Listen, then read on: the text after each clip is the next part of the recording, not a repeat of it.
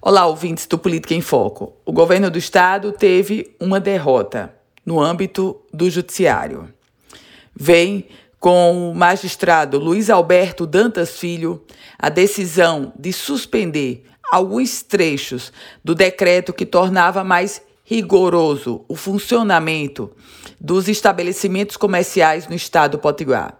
Pelo decreto da governadora, emitido ainda na semana passada, os supermercados deveriam fechar, supermercados e padarias, deveriam fechar aos domingos e feriados. Agora, com a decisão do magistrado Luiz Alberto, esses estabelecimentos voltam a funcionar normalmente. A assessoria de comunicação do governo do estado confirmou que o executivo vai recorrer, ou seja, vai tentar reverter essa decisão.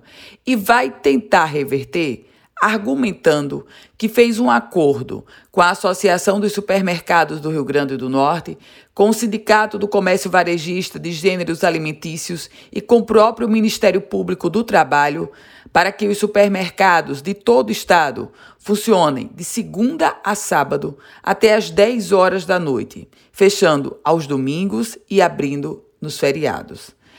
Esse foi o tom do acordo feito pelo executivo com as entidades dos supermercados. Mas, por outro lado, o que está vigorando agora é sim a decisão do juiz Luiz Alberto Dantas Filho, que determina o funcionamento normal dos supermercados, portanto, de domingo a domingo.